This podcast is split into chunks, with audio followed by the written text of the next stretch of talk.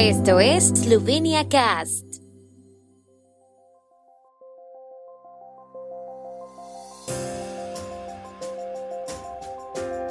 Noticias.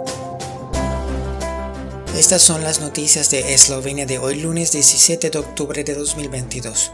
Preparativos para elecciones presidenciales eslovenas se desarrollan sin problemas. 3.183 colegios electorales en Eslovenia y 30 en el extranjero. Las granjas turísticas son un factor cada vez más importante en el desarrollo del turismo esloveno. Los preparativos electorales en la víspera del inicio de la votación anticipada de las elecciones presidenciales se desarrollan sin problemas y con normalidad, sin ninguna particularidad, según el presidente de la Comisión Nacional Electoral Peter Golob. Las elecciones se celebrarán en 3.183 colegios electorales en Eslovenia, incluidos 96 colegios de voto anticipado y 88 colegios electorales Omnia. 30 colegios electorales estarán abiertos en el extranjero. El voto anticipado tendrá lugar desde mañana martes hasta el jueves en los centros de votación anticipada designados por las comisiones electorales de distrito. No es necesario pedir cita previa, los votantes solo tienen que mostrar un documento de identidad.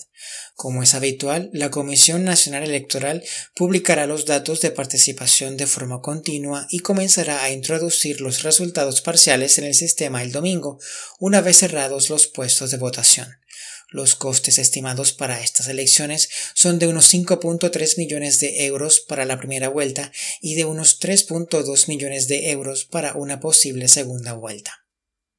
El número de granjas turísticas en Eslovenia ha aumentado en los últimos años junto con la proporción de alojamiento que ofrecen.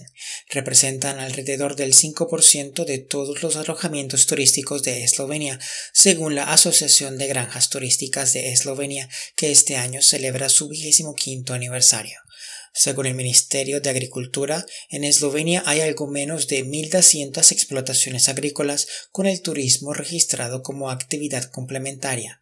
En los años anteriores a la epidemia de coronavirus, las visitas a las granjas crecieron a un ritmo medio anual de alrededor del 15%. Durante el periodo de COVID-19 el crecimiento se ralentizó, pero las visitas no cayeron, lo que la asociación atribuye principalmente a los bonos turísticos.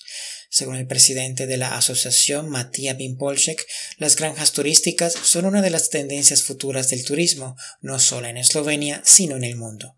Los huéspedes apuestan cada vez más por el turismo no masivo. El tiempo en Eslovenia. El tiempo con información de la ARSO, Agencia de la República de Eslovenia del Medio Ambiente. La tarde estará mayormente despejada, las temperaturas oscilarán entre 18 y 23 grados. Mañana estará principalmente despejado con nieblas matutinas, las mínimas entre los 3 y los 10 grados y las máximas diurnas oscilarán entre los 20 y los 24 grados centígrados.